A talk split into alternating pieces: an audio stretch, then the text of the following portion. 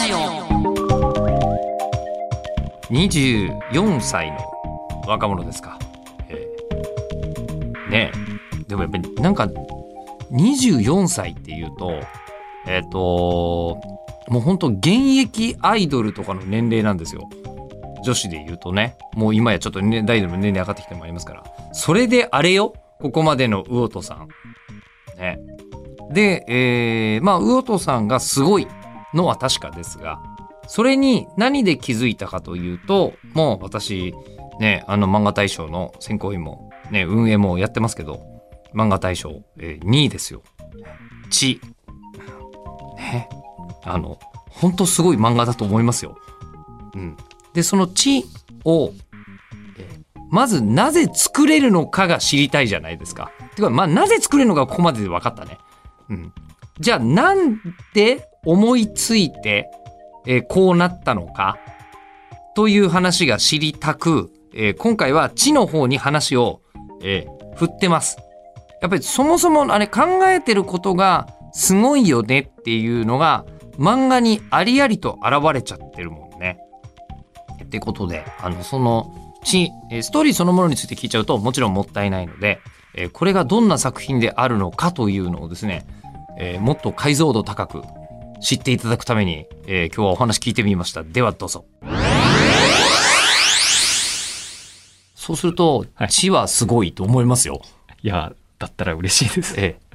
改めて。だったら嬉しいです。なんだよ、みたいな。ええいやいやいやいやいや。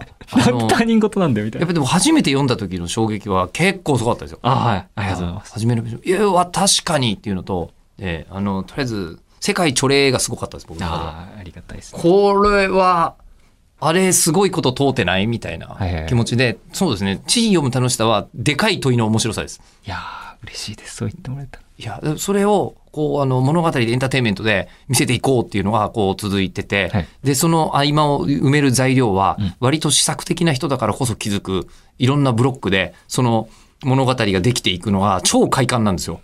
いや、本当に光栄としか言えないですよ。本当ありがたいです。めっちゃ面白いですよ。僕、文字の話の切り出し方の参加のとことか大好きですもんいや。ー、もう超ありがたい。わーみたいな。まあ、読んでない人は読んでください、今から。ね、あんまり言っちゃうと、驚きの作品、サプライズが面白さの核に割とあるので、あんまり言っちゃわない方がいいんですけど、あの、地って、はいじゃあやっぱり 100M の時みたいな、これも見つけたぞっていう風になったわけですよ。あ、そうですね。それも思いましたね。あの、どこで見つけたかっていうのはちょっとあれですけど、半然としてるんですけど、半然としてない、半然としないんですけど、あの、なんかもともとその、まあ他のところでもいろいろ言ってますが、その知性と暴力っていうところが、まあ密接に結びついてた時代の話やりたいなと思って、で、まあ今も密接に結びついてると思うんですけど、それはまあ不可視化されてると思うので、なんかそれがもっとわかりやすかったし、しかもなんていうか自然科学的な知と、まああの思想っていうのがすごい近いところにあって、で、かつそこに暴力も近くにあったっていう時代ってやっぱ中世ヨーロッパってそうだったのかなと思って、で、それを前面に押し出してる作品ってあんまないんじゃないかなと思って調べたらやっぱなかったので、あ、じゃあここ誰もやってないからやれるやんと。で、その流れで、まあ、なんか知性が弾圧されたって言ったら、なんかガリレオ・ガリレイ異端者みたいな、こう単純な記憶から言って、で、地動説かなと思って調べてったら、そう、地動説は地動説ですごい意外な真実とかもあってですね、あ、こういう流れでこういうことだったんだっていうので、あ、これは面白い、やってみようっていうところで決め手で始めましたね。で、地動説は、で調べてもやっぱ誰もやってなかったので、あ、じゃあ席空いてるなら座らせてもらいますみたいな、いただきますっていう感じでやりました。調べますね。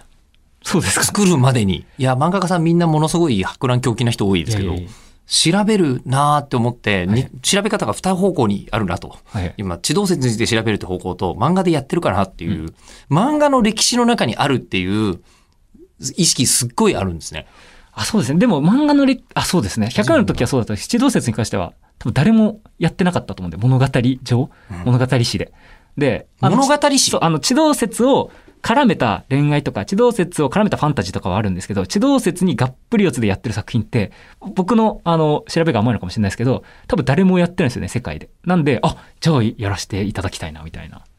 今、物語史って言葉がスッと出てきたんですけど、はいそれ物語が今までに蓄積してきた歴史のことを物語史と。はい。でも物語史の中では三千と、まあ、ワンピースがあるし、うんみたいなはいことですよね。うん海賊の痛快なやつはもうあるだろう、ワンピースにと。はいはいええでもなんか、アンドロイドがね、人を救ってくれる話だったら鉄のアトムがあるしみたいのを意識した上で、じゃあ、まあ、100円はまだ陸上はあったでしょうけども、はい。地の時は明確に、そう、明確に、これ、マジ誰もやってないんじゃない？てか、やってると思ったんですよね。こんな面白いテーマやってないわけないと思って、ネットフリとかでドラマあるんだろうなと思ったら、なかったんで、で、しかも歴史上なくないもしかしてみたいな。まあ、つい最近のことなんで、地動説の事件自体も。だから、あ、そうなんだ、じゃあやってみて、みたいな。つい最近つっても16とか17とか15世紀とかそんくらいですけど。ええこれ、俺、ハリウッドとかから来てもおかしくないと思いますよ、話。いやいや、そんな。ええいや、まあ、誰が売り込むのか編集さんたちとかの仕事かもしれないですけど、じゃあやってない。で、その、じゃあ物語の膨大な歴史自体にもともと興味がすごいあるってことですよね。まあ、その詳しくないですけどね。なんか、ない、ないっていうのに逆に驚きましたけど。てか、だから、僕が思いつくことなんか誰でもやってるだろうって思ってたらなかったんで、じゃあチャンスみたいな感じです。おーその時はテンション上がりますよね。上がりましたね。うんしかもやれ、なんかやれるかもって。本当にその、指導説の歴史が意外なことで溢れてたんで、あ、これ面白いじゃんっていう、それだけを、ウィキだけ読んでても面白いのに、で、うん他の本とか読んでも全部面白くて、うんいや、これフィクション入れたら結構美味しく料理できるんじゃないみたいな。うんうんうんそこは結構、あの、刺激的っていうか興奮しましたね。で、あと、さっきからチラチラと聞こえてきてるのが、老若男女すべてみたいなは意識がすごい、い。うん。ちょっと伝わってきてて、はいはいはい。えーで、あの、ほぼほぼ天体が関係ない人って、まあ、この世にほぼいないんですよね。うんそうですね。そうだと思います。そうですね。だから、まあ読んで、広く読んでいただただ僕広く読んでいただくって、老若男女っていうよりは、なんか時代を超えてというかですね、その普遍的な物語をいつか書きたいみたいな、この気持ちはあるので、希望というか夢。だからまあ、100年後読んでも、あの、錆びれてないようなものが書けたら本当に一番嬉しいなっていうのは思ってんで、そこは目指してる。そんなの書けると思ってないですけど、まあ目指してはいますね。だからそういう意味での読者の広さというか、今生きてる人に向けるのはちょっと狭いのかなという気はしますね。あの、大きい野望みたいなことを言うと。いや、だって、100年後でもまだ人間は地球に住んでいるでしょう。そう、だから、うん。その人にも分かるな、これって思っていただきたいと思ってます。もしかしたらまあ数百年後になったらもうなんかち太陽から離れちゃってるかもしれないけども、少なくとも100年だったらそのスパンは十分い。や、あると信じてます、僕は。いこういうのってはいいっぱい見つけられてるんですか、すでに？や、全然ない。でもなんかやりたいなって思うのがあるんですけど、やっぱりその辻褄合わせるのがすごい、あの、難しいので、僕は。だから、やりたいなっていうのは何個かありますけどね。やりたいなとやっぱ何個かあるにはある。はい。まあでも一つね、漫画家さん取り組むと5年10年の仕事ですからね。そうですね。だから、だからそこも僕が、だから本当にできれば10巻以下に収めたいというか全て。まあ本当は5巻ぐらいが一番漫画の美しい関数だろうなって思ってるんですけど。へえ、おそうなんですか？はい。うん。てか、あの人間ドラマだけだとやっぱ5巻が限界だろうなって思ってるので、でそれ以上増えるとやっぱりなんかトリックとか構造の面白さ入れないとダメなのかな、みたいな。まあ、浅はかながら思ってるんですけど、だから本当に伝わるし、フレッシュだし、なんか言いたいことだけ言う漫画って5巻ぐらいな気もするんですよね。なんか編集さんと話をしてるみたいな感じですね。いやいやいや。時か々あるなぁと思って。なんなんでだろう？なんか、あのーさっきのそのテーマないですよっていう発想も、あのーこう、どちらかというと編集さんの言いそうなアドバイス。だし。でもやっぱ根底には自分がそれが好きだってところあるんですけどね。自分がやりたいし、自分が面白いと思うだろうっていうのって、その辻褄合わせるために、辻褄っていうかその、面白いし、かつ、あ、誰もやってないんだったら結構いいんじゃない？みたいな意識はありますね。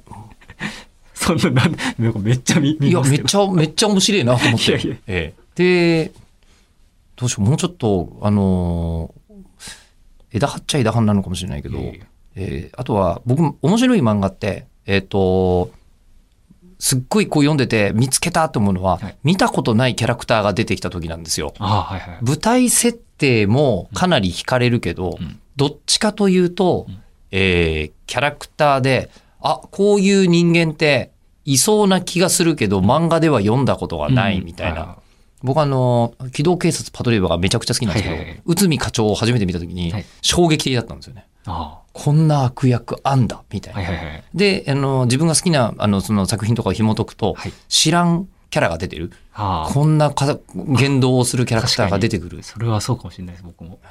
で、その時にファーって思うんですけど、うん地は片っ端から出てくる人が、えー、これ全力の褒め言葉で言いますが、気持ち悪いんですよ。嬉しいですね。ね嬉しいですねってのも変なのかもしれないけど。はい。なんかあのこう、正義感って分かりやすく物語では書かれがち。はいはいはい。だけども、あれ、この人は正義でありつつゆ揺れてるぞとか、はいはいはいえー清廉潔白に見せる人間が、はいはいはいえーなんだか嘘をついていて地獄に落ちる話とかよくあるが、はいではなく地獄に落とされたがゆえに良かったみたいなことを 言い始めるみたいな。あ、そう。なんか僕、そう、理屈こねるの、こねてるキャラが好きなんですよね。なんか理屈っぽいキャラが。はあ。それが個人的な好みなんで、あの、タランティーノの作品とかなんかみんなそんな感じじゃないですか。あだからそう、会話聞いてるだけで面白いなみたいな。だからそういう、そこを目指したいっていうのはあるのかもしれないですね。じゃあそれはもうはい物語がどう運ぶかっていうのを書きたい人と、そのキャラクターがどう生きてるのか書きたい人とみたいなのいるじゃないですか。はいそれで言うと、これどっちなんですか？物語ってどっちなの？ああ、それ、わかん、混然一体。本当に一体ですね。っていうか、キャラクターの人生が、なんか物語、即物語みたいな感じだと一番いいんですけどね。その、うん。っていうか、それ、キャラクターの人生自体が、まあ物語じゃないですか。だから、そのキャラが面白いキャラだったら、その物語は面白いみたいな。そいつの人生は面白いからみたいなうん意識ですけどね。じゃあ、あの、なんですか、歴史のはい人物で、えっと、もう動いてる、この人の人生すげえアップダウンあったなみたいなのっていうのは、まあ、多分面白いじゃないですか。はいすだけどそれが確定してたら面白くないんですね。自分が関わるものとして。ああ、そうですね。あ、そうです。あ書くときですよね。そうですあ、確かにそうかもしれないです。よ読んでて、この人の伝記めちゃくちゃ面白いのは別に全然あると思うんですけど、はいはいはいでそれフィクションだろうと、あ、フィクションじゃない、ノンフィクションだろうと、それが物語としてもう力を持っちゃってるというか、説得力がある。知らなきゃいいわけですもんね。うん、そうですね。知らないことであって、えー、そうなんだっていうふうに思えればはい。いいし、はい。人生が物語？んなんじゃないですかね、普通に。普通にとか言って。はい。ああの、最近の、はい。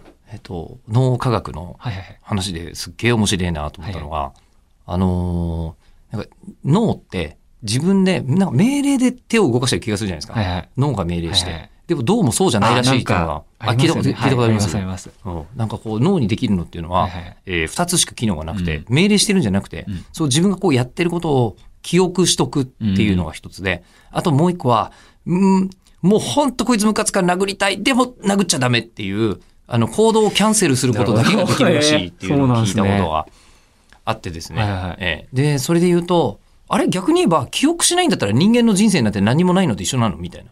ああ、はいはいはいはいはい。ええ確かにな。理屈っぽい話好きですね。いや、好きです。今分かってきた。うん。でそうすると、むしろストーリーを、うんあの読むのが、あのーそうなんですよ。そう。そこ疑ったことあります、っていうのは。物語って必須なのかどうか。あ、でもやっぱ僕は物語はあってほしいなとは思いますけどね。その、もちろん、なんていうか、わかるんですけど、日常系が成立する理由とか。でも、僕の、なんていうか好きな物語は結構なんか物語前としてるものだったんで、あの、あってほしいなとは思いますけど、まあ、っていうか、あの、受容する側として物語化してしか見れないんじゃないかというふうには思ってますけど、何でしたっけ？ささっきな、えー、なんて言ってましたっけ？その前あ、物語ってはい。必要だと思いますか？っていう話ですね。あ、はいはい。はいで、必要だと思いたいっていうような言い方だったそうですね。ですけどで、その前は何て言ってましたっけ？っていうか、えっと、その脳科学のあ脳科学。脳科学は、えっと、脳の機能というのが、はいはい。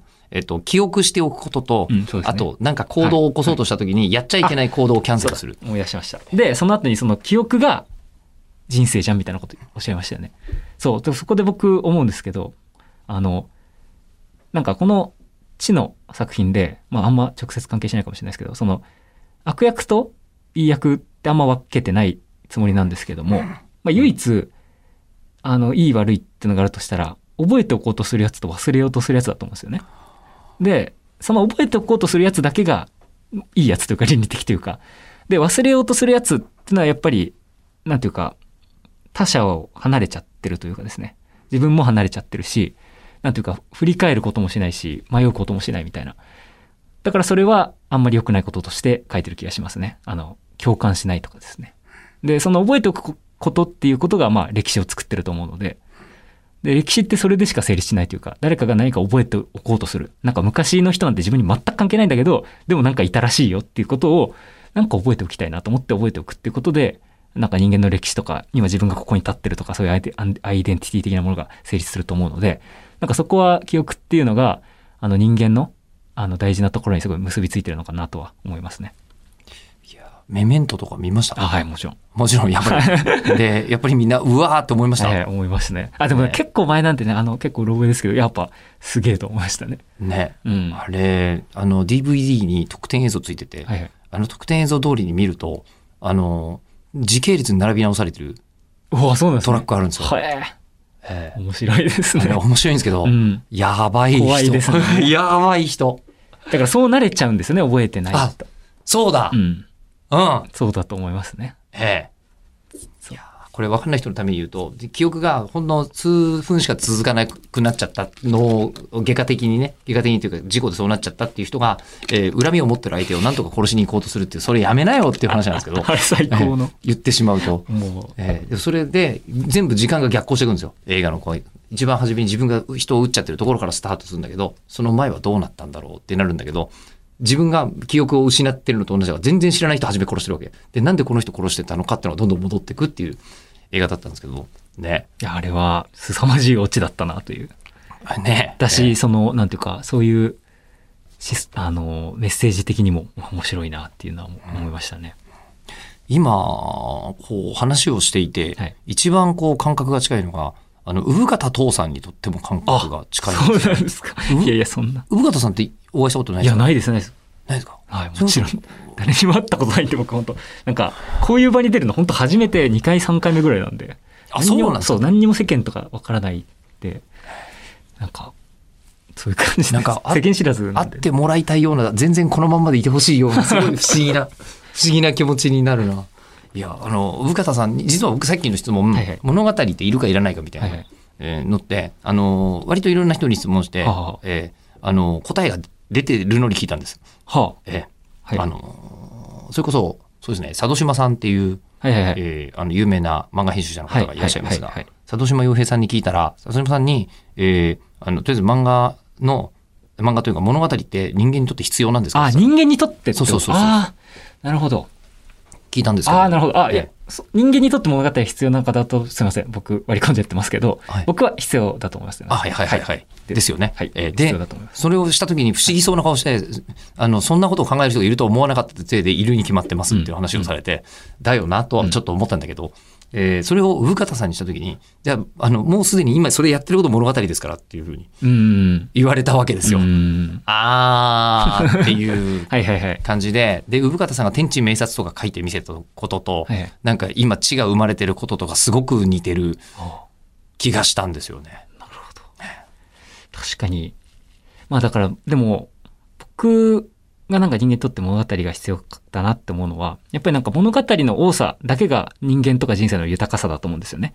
それはもう本当に金銭とか全く関係なくて、あいつにもこういうことあったんだとか、こういう人っているんだっていうのを知るのが、やっぱりこう、自分の地平と他者の地平を融合させて、いく過程が本当に豊かになるし、で、それ自体は楽しいし、辛いこともあるというか、なんていうか、あの、そんなこと知りたくなかったみたいな物語もあるわけじゃないですか。こう、悲しい物語とか。うんでも、あと、すごい、あの、苦しんでる世界のドキュメンタリーとか見ると、こう自分の実存が揺らぐというかですね、その、あ、俺こんなことしてていいのかなとか、そういう、あの、自分に突き刺すようなものもあったりする。だからそれは常に快楽じゃないんですけど、ただやっぱりそれを知ることによって、人にちょっと優しくなるとか、あ、じゃあちょっと今日だけ100円だけ募金しようかなとか、あ、なんかポイ捨てやめようとか、まあそれ当然のレベルの話ですけど、なんか、そういうのを、なんか、そのいい面においても悪い面っていうか、自分にダメージを与える面においても、物語の多さっていうのは、あの、生きていくですごい必要なんだろうなと思いますね、僕は。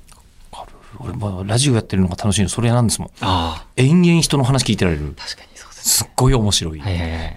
と思って。そうですね。やってんですけどねなんか、自分一人だけの人生だと、やっぱりなんか、自家中毒っていうかですね、エコーチェンバーになっちゃうんだと思うんですよね。で、そう、これ僕前思ったことがあるんですけど、人間の肉体って自分の中であの栄養を作り出せないから外から食べてエネルギーに変換するじゃないですか。で、これは身体というか肉体の話ですけど、肉体の健康の話ですけど、精神の健康にもこれあるなと思って、自分の人生だけ生きてると精神不健康になると思うんですね。で、そのために自分からは作り出せない人の物語を摂取して精神の健康のバランスを保っていくと思うんですけどただここにおいてあの身体の場合はあの何回でも同じ栄養あのすぐ消化しちゃうんで食ってもいけると思うんですけど物語の場合はいやそのパターン見たなって覚えてると思うんですよね。だから、あの結構どんどん飽きていくと思うんですよね。だからやっぱり新しい物語を求めたり作ったりすることっていうのは結構大切なことなのかなと思いますね。あの新鮮なものに触れていくという感じで。でそれによってそうエコーチェンバーから脱するみたいな。はあ、は確かに、あれですわ。もう、あの、僕、自分で買い集めた漫画をはい。一生、もう一回読み直すっていうのが、おそらく不可能になってしまったんですよ、あはい。はいもう。なるほど。ええ。だったら、もうこれ面白いと思ってるものだけでもそんなにあるんだから、もういいじゃんと思いつつ、なんか新しいものを探すし、うん。そうですよね。そう。欲しくなっちゃうし、うん。それが、ああ、今までどれとも違うっていう気持ちにすごいなる。いやー、うん。それなんかそうそうだとなんかそういう意見が聞けて僕もそうだよって感じですよ、なんか嬉しいだから今の世の中割とあの今回一番グッときたのは悪役といい役っていうのは分けてない。だけど覚えておこうとするやつと忘れようとするやつっていう分け方はすごい。これはあのー自分の身の回りを見回してもその分け方できる気がしない。これ単に言うと、ね成長するやつとしないやつ。まあ成長ってなんだって話でもあるんだけど、なんかすごいよね。まだ天才に超絶自覚的じゃないわけないところがまたすごい気がしておりますが、えーまだ話聞いてもいくら話聞いても終わんない感じするんですけど、えーではあの次回が魚戸さん最終回でございます。もうここまで聞いたら最後まで聞いてください。ということで次回は8月1日日曜日18時予定でございます。はい。なんかあの日曜日のこうねあの夕方っていうあの哲学的なことあんまり考えてなさそうな時間帯に、えー毎回配信してるなって今ふと思いましたがまあいつ聞いてもいいからねポッドキャストね。えーってことであのーぜひ次回も聞いてください。